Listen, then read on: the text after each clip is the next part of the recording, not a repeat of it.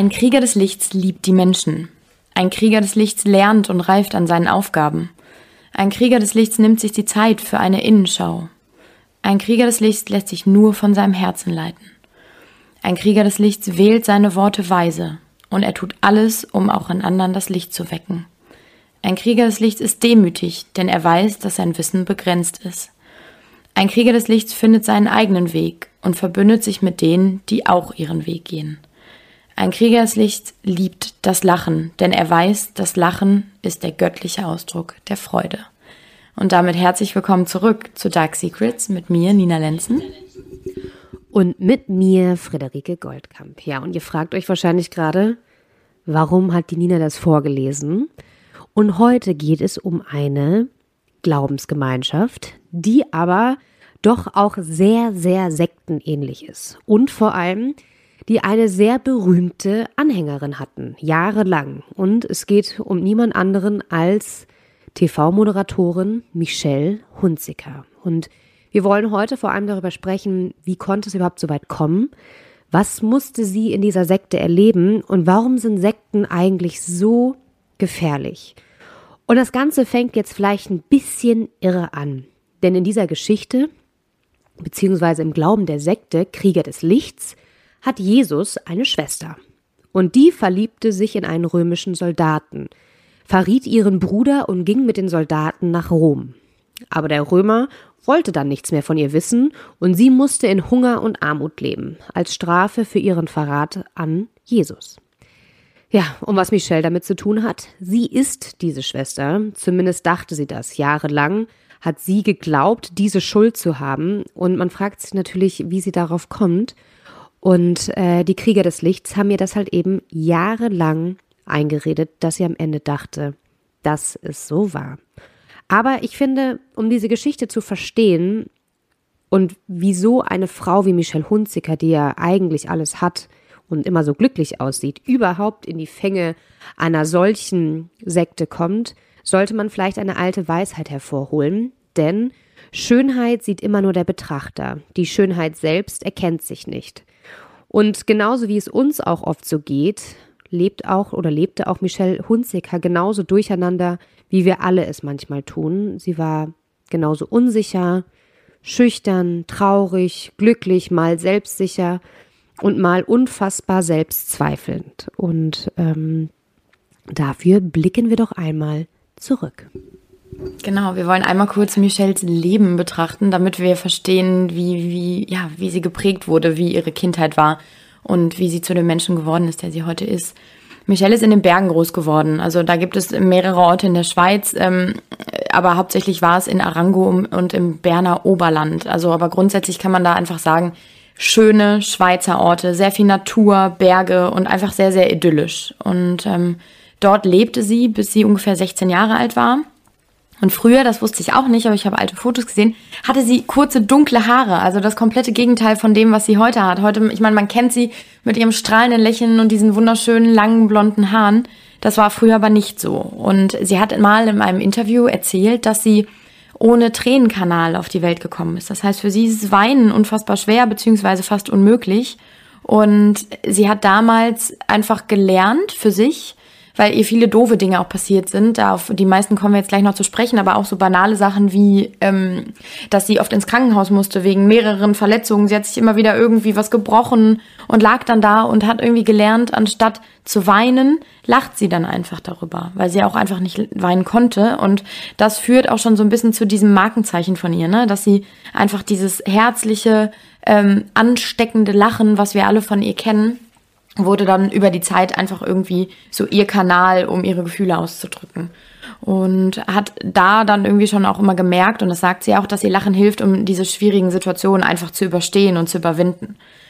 Und sie hat ein sehr, sehr enges Verhältnis schon in der ganzen Zeit zu ihrer Mutter. Das ist nicht sehr herzlich und nicht sehr, äh, ja doch liebevoll schon, aber es ist ein bisschen kühler, als vielleicht man jetzt gerade ausgehen mag. Aber die beiden verstehen sich gut, die stehen sich sehr eng und äh, Michelle will auch jahrelang dem Job ihrer Mama nachgehen eigentlich. Das war immer ihr Wunsch. Sie will nämlich Dolmetscherin werden. Mm, die Mutter ist sehr, sehr streng. Ja, fast nüchtern kann man schon fast sagen. Sagt aber auch, dass es ihr immer darum ging, dass ihre Kinder halt gut erzogen sind, dass die ein gutes solides Leben führen, dass die wissen, worum es irgendwie geht im Leben, was wichtig ist. Äh, und das bringt sie ihnen auch, glaube ich, sehr, sehr gut bei. Und da kommt jetzt der Vater ins Spiel, denn der Vater ist Alkoholiker. Und Michelle spürt das schon ja, relativ früh. Sie bekam das immer mit. Das hat nichts an der Liebe zu ihm geändert. Das sagt sie auch oder hat sie ganz oft gesagt. Nichtsdestotrotz hat sie natürlich immer mitbekommen, was irgendwie passiert. Ne? Also, dass der Vater mh, mm, natürlich eine Seelensveränderung dann durchzogen hat, sobald er was getrunken hat. Und Michelle sagte auch einmal in einem Interview, mein Papa war die schönste Seele auf Erden. Doch wenn er trank, soll er aggressiv geworden sein. Und dann vergleicht sie ihn so ein bisschen mit Dr. Jekyll und Mr. Hyde, ne? also diese zwei typischen Gesichter, die ein Mensch dann irgendwie haben kann. Und er soll wohl alles andere vergessen haben. Und sie sagt, er liebte irgendwie den Alkohol mehr als mich, also seine eigene Tochter. Und ich glaube, das ist als junger Mensch unfassbar schwer zu begreifen, denn auch Michelle fühlt sich irgendwie so ein bisschen dafür verantwortlich und fragt sich natürlich, warum sie es nicht schafft, ihn davon loszubekommen. Und kriegt das irgendwie mit, wie ihr Vater halt über die ganze Zeit sich so ein bisschen selbst zerstört, wie, ja, wie gesagt, wie die Seele sich verändert in dem Moment, wo er Alkohol trinkt. Und das führt bei ihr oft zu natürlich Ängsten, sie fühlt sich verloren und äh, das resultiert natürlich auch darin, dass sie halt einfach ein ganz ähm, schwieriges Verhältnis zu Alkohol hat. Also sie hat dann auch mal im Interview erzählt, dass sie früher sehr, sehr oft geweint hat, wenn jemand aus der Familie oder jemand, der eher wichtig war, ein Glas Wein in der Hand hatte. Und daran siehst du schon eigentlich dieses Ausmaß, weil ein Glas Wein, sag ich jetzt mal, da ist ja erstmal nichts Schlimmes dran. Aber sie hat direkt diesen Alkohol mit etwas ganz, ganz Negativem verbunden und das wird für sie dann eben kaum zu verkraften. Und die Eltern trennen sich dann auch irgendwann. Und Michelle zieht ungefähr 1993 mit ihrer Mutter dann ähm, nach Italien, nach Bologna. Und dann trennen sich aber auch die Wege zu der Mutter und Michelle geht mit 16 alleine nach Mailand. Und das ist ja auch schon irgendwie bezeichnend. Ne? Ich meine, mit 16, da bist du noch unfassbar jung, da alleine in so eine Riesenstadt äh, versucht da so ein bisschen ihr Glück und ist natürlich am Anfang etwas lost. Also sie wohnt da in jetzt nicht der besten Gegend, äh, Gegend Mailands und versucht eben ihr Glück als, ähm, als Model irgendwie groß zu werden. Sie wird dann auch entdeckt, obwohl sie eigentlich zu klein ist. Sie ist nur 1,72 groß. Das ist ja viel zu klein eigentlich für die typischen Models. Aber irgendwas scheint sie zu haben, was äh, dann doch überzeugt. Und ja, dann ist es so ein bisschen, ähm, ja, wie soll ich sagen, Sie wird bekannt als Unterwäschemodel, mehr oder weniger. Also es gibt dann sehr, sehr viel Unterwäschewerbung. Ihr Po ist überall auf den Plakaten und sie wird dann irgendwann der schönste Po Italiens irgendwie äh, genannt. Aber auch da merkt man schon wieder dran, und das sagt sie auch mal, ähm, dass natürlich A, Fuß zu fassen in dieser Branche unfassbar schwer ist, dass du aufpassen musst, gerade als junges Mädchen, dass du da nicht an die falschen Hände gerätst.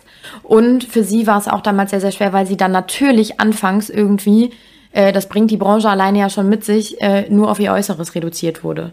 Und sie musste dann auch damals sexuelle Belästigung eines ihrer Manager erfahren und das zieht sich dann so ein bisschen irgendwie auch dadurch, dass sie immer mal wieder auch so ein paar negative Erfahrungen machen muss.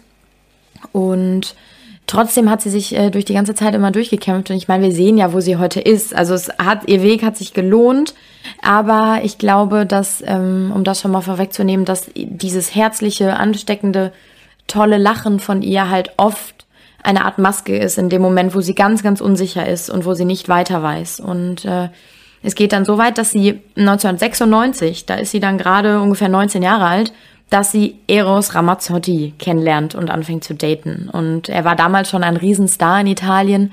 Und das setzte natürlich direkt auch irgendwie so das, den Fokus auf sie. Also vorher war, sie war bekannt, aber halt noch nicht in diesem Ausmaß. Und Sie wird dann noch im selben Jahr schwanger mit ihrer Tochter Aurora, die mittlerweile auch erwachsen ist. Und ähm, im April 1998 heiraten die zwei dann auch direkt. Und es ist so ein bisschen wie so ein italienisches Märchen. Also ich habe mir die alten Bilder von der Hochzeit nochmal angeguckt. Die beiden sehen unfassbar schön aus, total verliebt. Und es ist einfach so ein bisschen mh, mm, so eine Love Story, wie man sie irgendwie im Buch stehen hat. Ne? Also die zwei lernen sich kennen, verlieben sich Hals über Kopf ineinander heiraten, relativ schnell, kriegen direkt diese Tochter und äh, nach außen wirkt alles so perfekt. Aber nach ein paar Jahren ist die Ehe dann auch schon wieder vorbei. Und jeder fragt sich, vor allem die italienischen Medien, das war natürlich für die ein gefundenes Fressen, warum? Was ist da passiert? Weil alles wirkte doch so gut. Und jahrelang wusste man den Grund nicht so wirklich, bis Michelle dann selbst einfach reinen Tisch machte und erzählte, dass ja, ihre Teilnahme, kann man Teilnahme sagen, ihr, ihr Dazugehören zu dieser Sekte, Krieger des Lichts, war unter anderem ein Grund. Ähm, denn Eros konnte das nie so wirklich akzeptieren, beziehungsweise wollte es nicht akzeptieren, aus den Gründen, die wir euch gleich nennen werden. Und es ist vollkommen nachvollziehbar. Genau. Aber ich würde auch gerne noch mal einen, einen kleinen, einen kleinen Schritt äh, zurückgehen, weil du hast ja gerade gesagt, dass sie ein Märchen gelebt haben, ne? Und das fand ich halt auch so schön, weil sie sagt halt selber in Interviews, dass es ein komplettes Märchen war.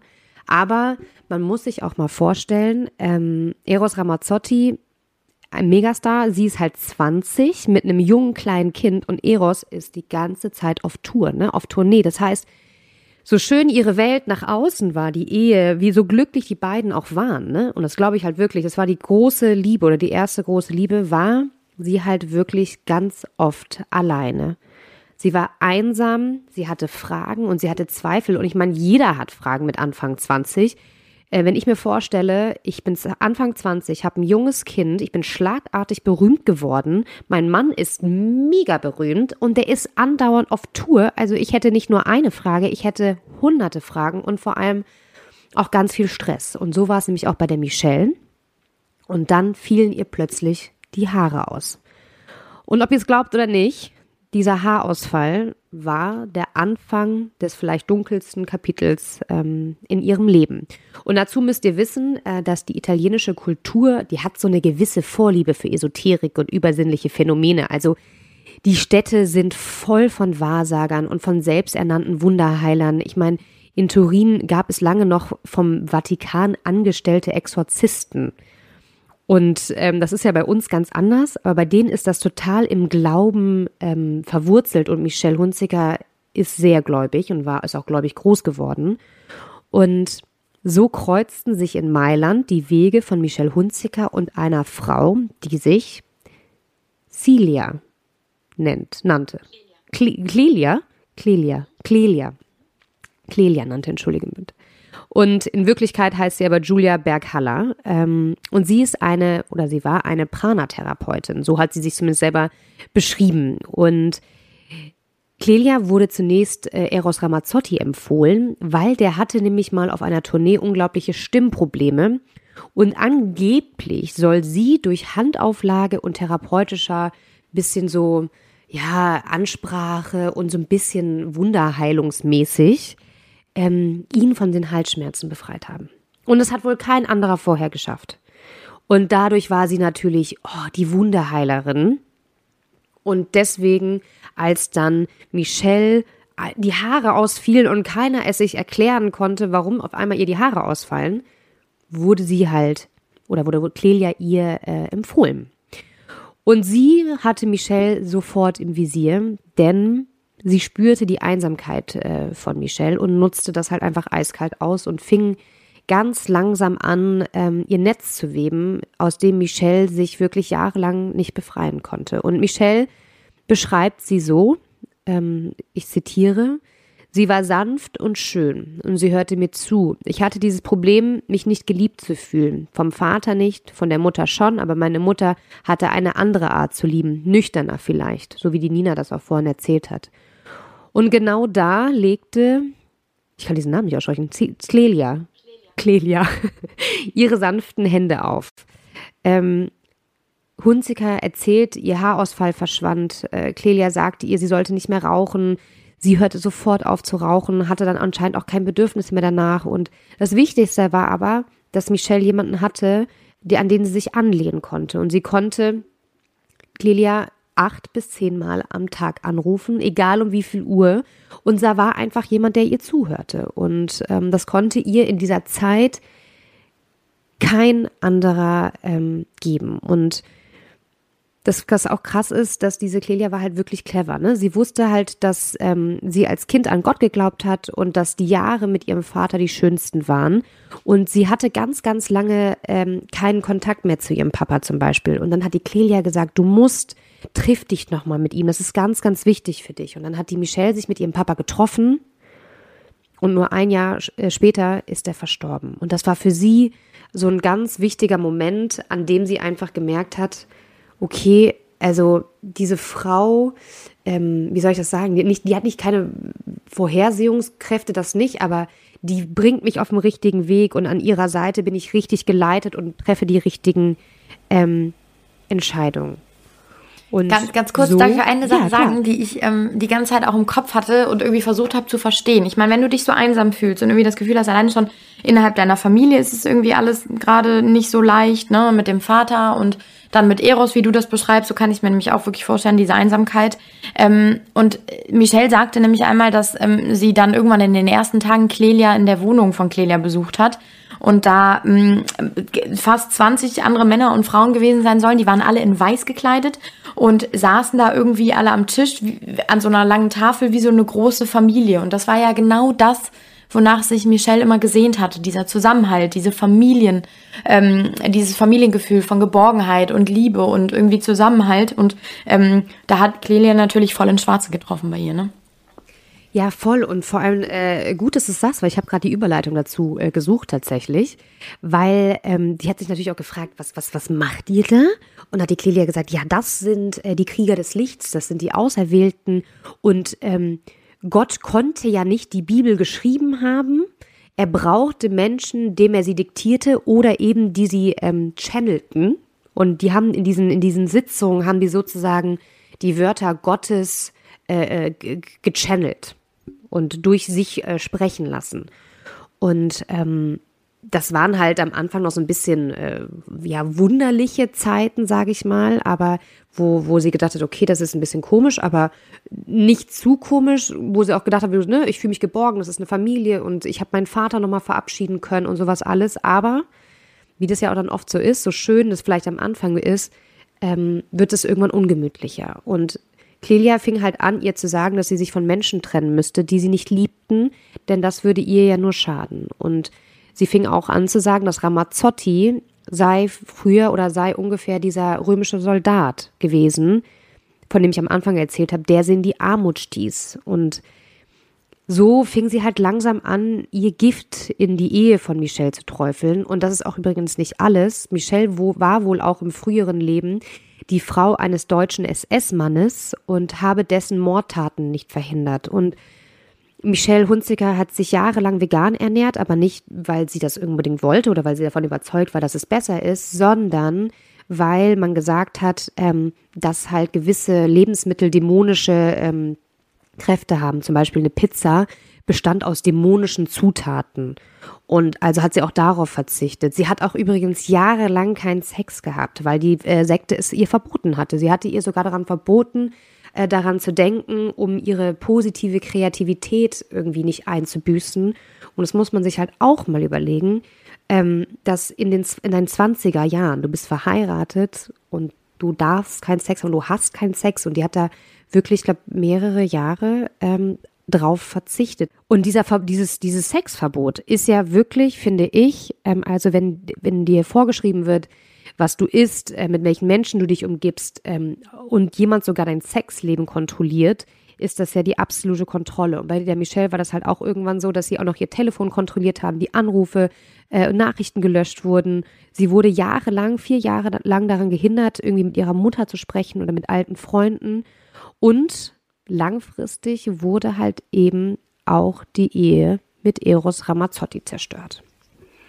Was ich auch extrem fand, und das ist so eine ganz subtile Art, die ja eigentlich noch viel, viel gefährlicher ist, die haben ihr aufgetragen, was sie anziehen soll und wie ihr Äußeres auszusehen hat. Also sie sollte zum Beispiel immer ganz, ganz feine Stoffe wie Seide zum Beispiel tragen und weiße und helle Kleidung irgendwie anziehen, weil sie A wussten, also Michelle war dann irgendwann mehr oder weniger ihr Aushängeschild, ne? Weil Michelle, wie wir das ja schon gesagt haben und so wie wir sie auch alle kennen, diese fröhliche, herzliche Person ist, die immer lacht und genau das sollte quasi mh, mm, äh, diese Botschaft der, der Sekte werden. Also Michelle sollte die Botschafterin der Liebe sein, ihr Lachen sollte das Markenzeichen sein und irgendwie das nach außen tragen und sich, diese Sekte hat sich das eben einfach zu eigen gemacht. Und so war das eben auch mit den Klamotten, weil natürlich wenn Michelle irgendwo hinkam, war sie direkt der Blickfang. Die ganzen Blicke waren auf sie gerichtet und sie war natürlich irgendwie das perfekte äh, hat das perfekte Bild abgegeben, was, was dann auf diese Sekte dann wiederum geführt hat. Und das war für die natürlich super. Und Michelle sagte auch mal, ähm, das hat niemand hinterfragt, warum sie immer so gekleidet war, weil sie sah gut aus. Also hinterfragt das niemand. Und niemand stellt sich die Frage, hey, warum hast du das jetzt an? Ist ja klar, ne, weil es sieht gut aus. Und deswegen ähm, wurde das dann einfach so ihr aufgetragen. Und äh, ja, sie wurde auch immer dünner natürlich. Das ist dann irgendwann aufgefallen. Aber auch trotzdem, ich meine, das ist nämlich so ein bisschen das Problem gewesen. Es gab diese Vermutung, und ich habe ein ganz, ganz altes Interview von ihr gefunden. Es gab diese Vermutung dann in dieser Zeit natürlich immer wieder und es gibt auch so ein paar Berichte in den Medien schon, die so ein bisschen dann spekulierten.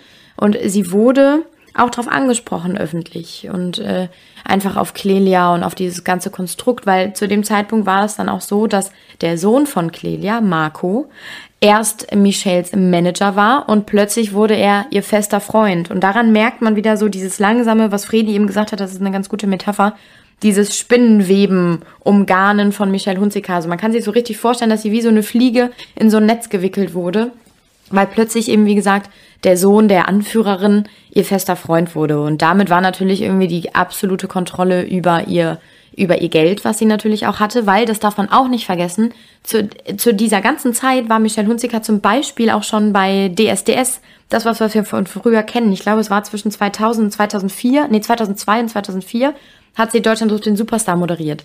Und da war sie natürlich eh schon ein viel größerer Star als ohnehin schon. Plus sie hat natürlich gutes Geld verdient und dieses ganze Geld äh, floss natürlich auch in die Sekte. Also sie hat dann auch mal erzählt und sie hat auch ein Buch ja darüber geschrieben, dass sie über 200 Millionen Euro an diese Sekte einfach eben abgegeben hat. Naja, zwei, zwei Millionen.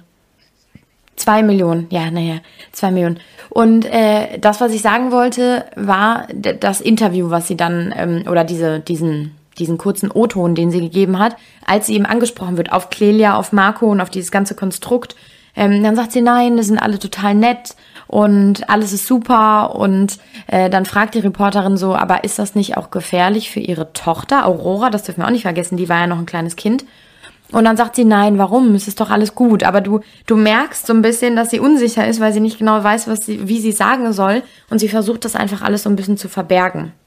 Und äh, man, man, ich glaube, ja, also rückblickend, klar, es ist immer leicht zu sagen, aber man hat ihr da schon so ein bisschen diese Zerrissenheit angesehen, weil sie, glaube ich, tief in ihrem Innern wusste, was passiert, aber sie war halt eben, und das ist auch diese Gefährlichkeit einer Sekte natürlich, dass du einfach so ähm, reingerissen wirst in diesen Strudel, dass du da einfach nicht mehr rauskommst. Und ja, es wurde dann halt irgendwann immer, immer schlimmer, ne? Also die, die Ehe zu Eros war dann eben natürlich schon vorbei, klar, dann hatte sie eben diesen Marco als Freund.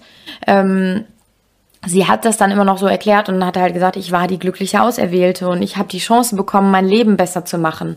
Also so hat sie sich das immer schön geredet, kann man ja schon fast sagen.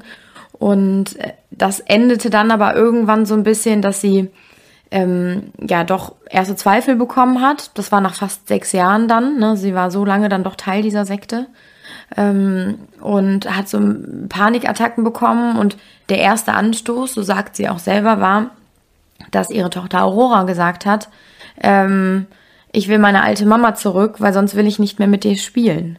Und das ist natürlich ganz, ganz traurig, ähm, dass die kleine Tochter das irgendwie schon so gemerkt hat, dass bei Michelle sich auch sowas verändert hat äh, und ihr da irgendwie den Anstoß gegeben hat. Und dann sagte Michelle mal in einem italienischen Interview mit der italienischen Presse, dass ähm, sie ihren toten Vater, mh, der ist ihr irgendwie quasi im Traum erschienen und äh, hat sie mehr oder weniger aufgefordert, hey Michelle, du musst dein Leben endlich wieder in deine eigene Hand nehmen.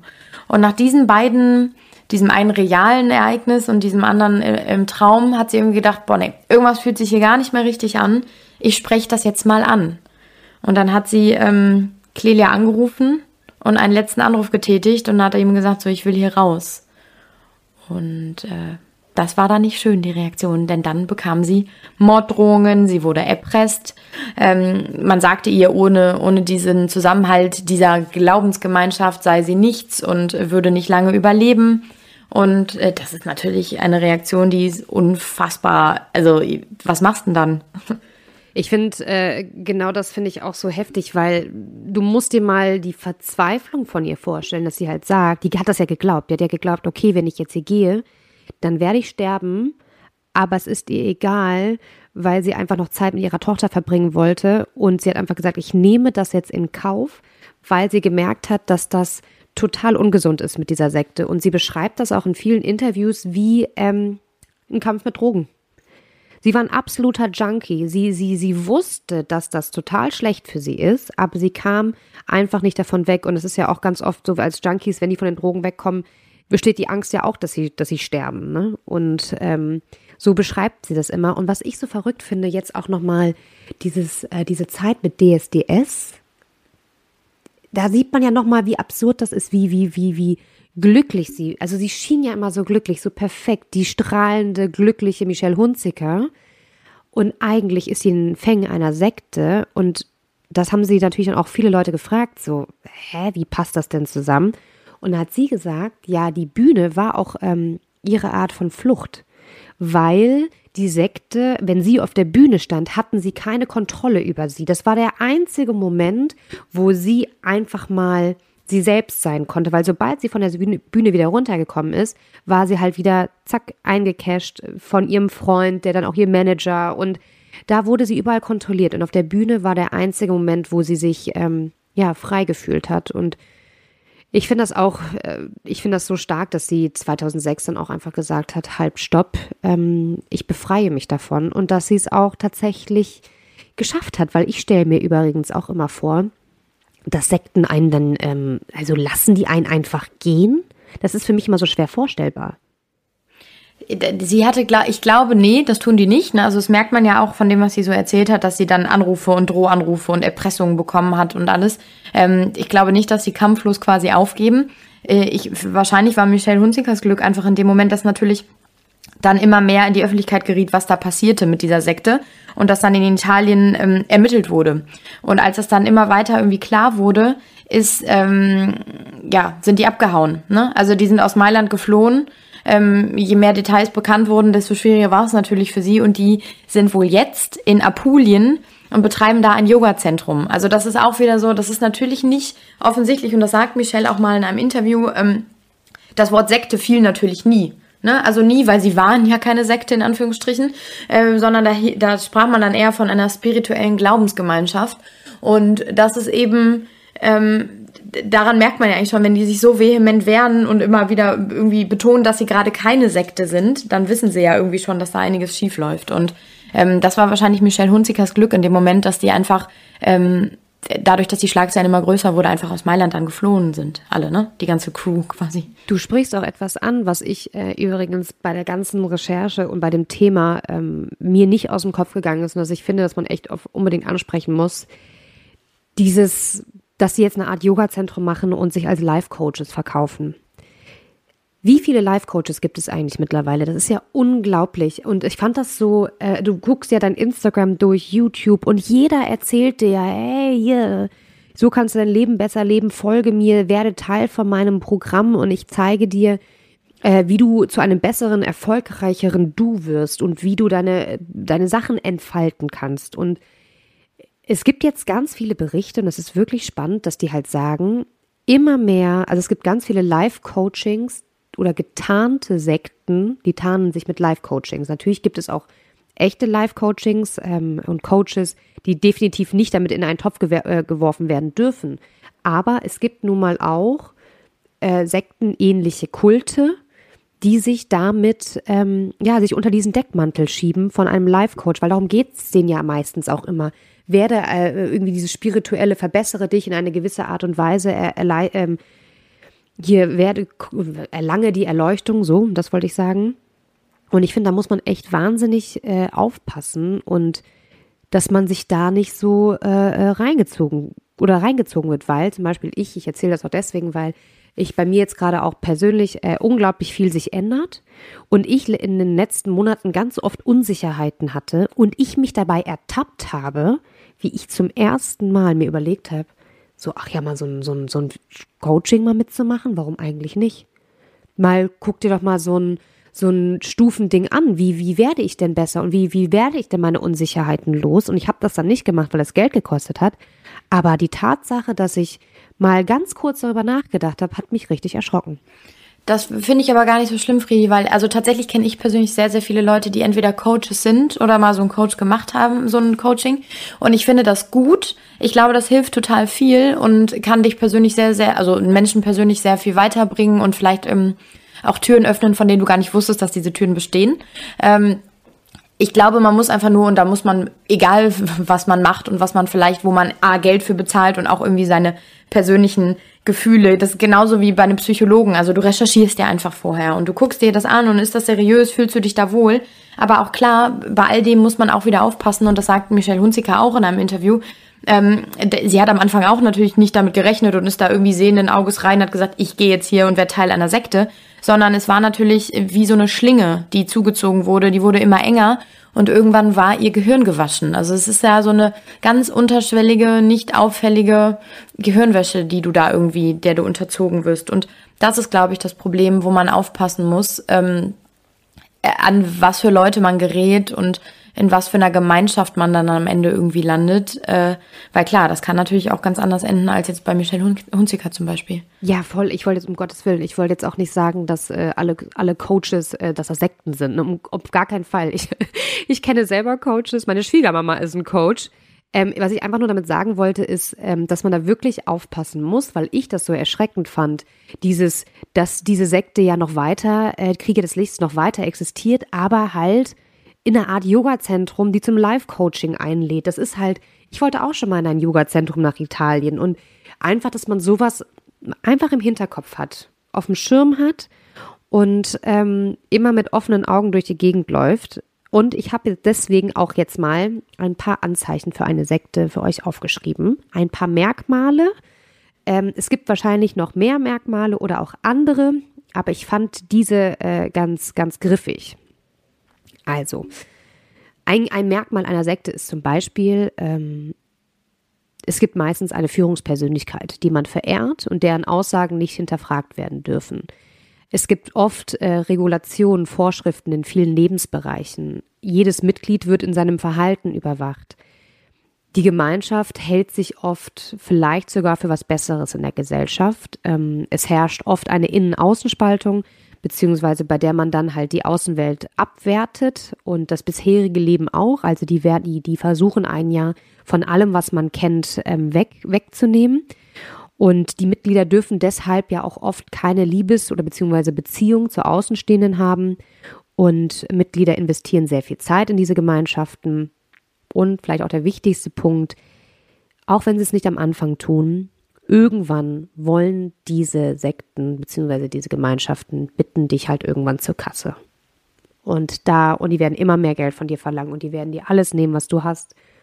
Und diese Sektenführer werden einfach unfassbar reich dadurch. Und wie gesagt, das sind nur ein paar Merkmale, aber einfach, dass man das so ein bisschen im, auf im Schirm, also auf dem Schirm hat, dass wenn man sich, ähm, sich damit auseinandersetzt oder sich vielleicht auch, es gibt ja Menschen, die sich zu sowas hingezogen fühlen, die auch so eine Gemeinschaft suchen, eine, eine Gemeinschaft von Menschen, ähm, die ähnlich denken, die ähnliche Probleme haben, was ja auch alles total fein ist. Ich meine, es gibt nicht un, ohne Grund Religion. Ich habe mich auch schon mal gefragt, ob, also oh Gott, jetzt wird es richtig skurril, aber zum Beispiel, ähm, ich habe mich mal gefragt, unsere Religion, der katholische Glaube, ne? Vielleicht war das ja ganz früher auch eine Sekte aber hat sich einfach durchgesetzt. Wer weiß, ob jetzt mal in 500 Jahren Scientology auch unsere Religion wird. man hat dann ganz vergessen, wie es angefangen hat. Ja gut, aber das sind wieder meine äh, Hirngespinste und Theorien. Bitte nimmt das nicht zu ernst. Ähm, ja, was wollte ich sagen? Das sind die Merkmale einer Sekte. Ich finde die gut, weil genauso, also das ist vielleicht auch ein bisschen jetzt so mein, mein gefährliches Halbwissen, das, was ich irgendwie jetzt aus der Recherche weiß, weil wir hatten ja auch schon mal eine Sektenfolge, aber auch irgendwie, was man so aus dem Fernsehen mitbekommt oder halt eben so. Ähm, aber genauso stelle ich mir eine Sekte vor.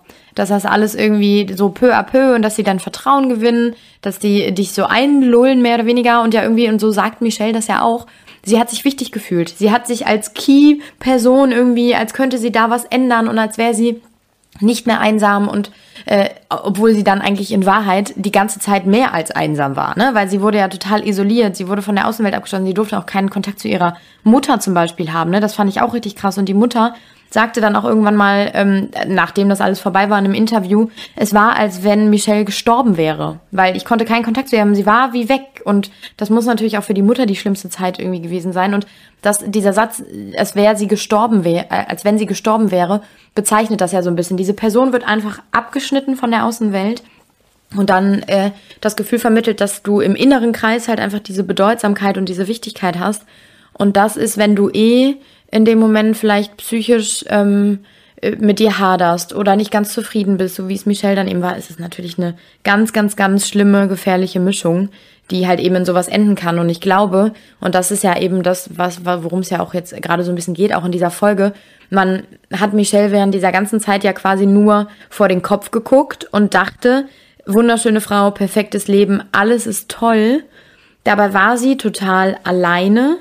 Ähm, ne, da wurde sie nämlich auch mal drauf angesprochen, irgendwie, äh, wie kann man sich denn einsam gefühlt haben? Du warst doch total beliebt und warst im Fernsehen. Und dann sagt sie auch, ja klar, das auf der Bühne war dann eben für mich das, was Fredi eben schon gesagt hat. Da konnte sie dann eben mal eine Auszeit quasi nehmen. Aber wenn sie danach, nach der Bühne, wieder zu Hause war, war sie alleine. Und das Publikum war dann abends nicht mehr da und mit, mit keinem konnte sie direkt sprechen. Und äh, ich glaube, das ist äh, nochmal so ein richtiges Paradebeispiel für, man sieht diese Person, urteilt direkt in einem Moment irgendwie, ach ja, guck mal, die hat ja alles, die ist perfekt, die ist wunderschön, die hat einen super Job und die ist glücklich, weil sie lacht ja die ganze Zeit. Ne? Aber dieses Lachen war ja am Ende eigentlich nur eine Maske für sie. Und ich finde, damit kann man auch so ein bisschen, die können wir die Folge heute mal zumachen, weil wir haben, also ich habe auch wieder was ganz Wichtiges gelernt. Ähm, wie du schon sagst, man kann den Menschen halt nur von Kopf gucken, ne? Und deswegen ist es auch einfach so wichtig, dass man äh, nicht so schnell über Menschen urteilt, dass man sich überlegt, was man Menschen auch sagt. Ne? Und es gibt ja auch vor allem im Netz immer dieses, wenn andere Leute sich gegenseitig an Karren pissen, wo ich mir denke, du weißt doch überhaupt nicht, was dieses vielleicht für dich kleiner Satz in einem Menschen äh, auslöst, Negatives auslöst, aber genauso kann es ja auch äh, äh, positiv sein, genauso wie wenn ihr uns äh, positives Feedback gibt. Ähm, vielleicht ist es für euch nur, weiß ich nicht, ein kleiner Satz, wo ihr sagt, boah, Mädels, cool, aber Nina und ich, wir freuen uns dann halt einen halben Tag darüber, ja? Wenn nicht sogar noch länger und äh, ja, voll. Und deswegen einfach, ähm, ja, nicht so schnell über andere Menschen urteilen. Ich war, ich wusste das gar nicht, dass die in der Sekte war. Das ist völlig an mir vorbeigegangen.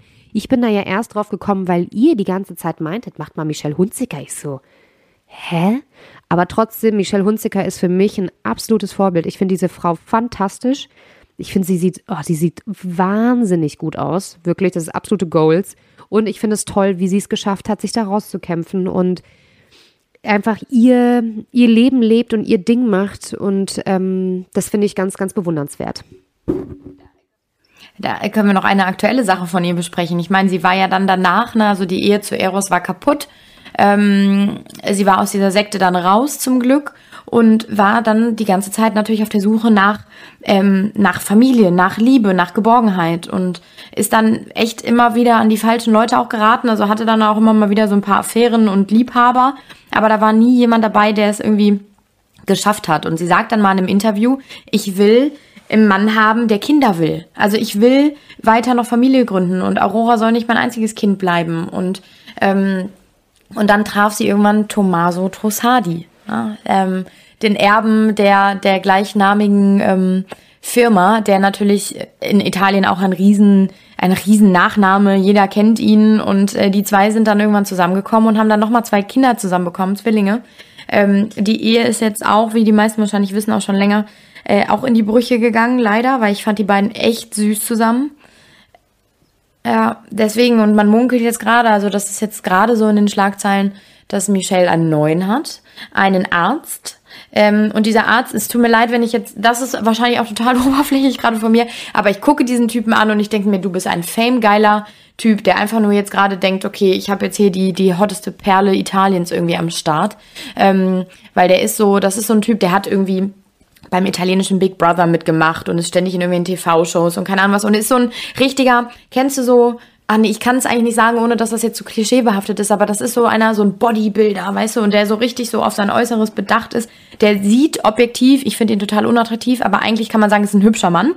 Ähm, aber der ist jetzt an ihrer, an ihrer Seite scheinbar und äh, sie wurde, es gab Fotos, die wurden entdeckt und äh, Paparazzi-Material. Und da war mein erster Gedanke, weil das jetzt auch in diese Zeit ähm, für die Recherche der Folge fiel, dass ich dachte, oh nee, bitte nicht wieder irgendwie auf den falschen Weg geraten, weil du auf der Suche bist nach Geborgenheit und Liebe und nicht einsam sein möchtest. Ähm, das ist, äh, hoffen wir einfach, dass es irgendwie für sie gut ausgeht und dass ihr Lachen, was sie hat, nicht wieder irgendwann irgendeine Maske wird. Ja, voll. Und ich finde es schade, dass sie das mit dem, mit dem Trussadi, dass das nicht funktioniert hat. Ich fand die beiden nämlich auch ganz, ganz toll und ich hatte das Gefühl, dass sie endlich zur Ruhe gekommen ist, aber scheinbar wenn sie jetzt schon wieder jemanden neuen hat, ähm, ist Michelle Hunziker vielleicht auch jemand, der Schwierigkeiten hat, zur Ruhe zu kommen. Das ist ja auch nicht so einfach.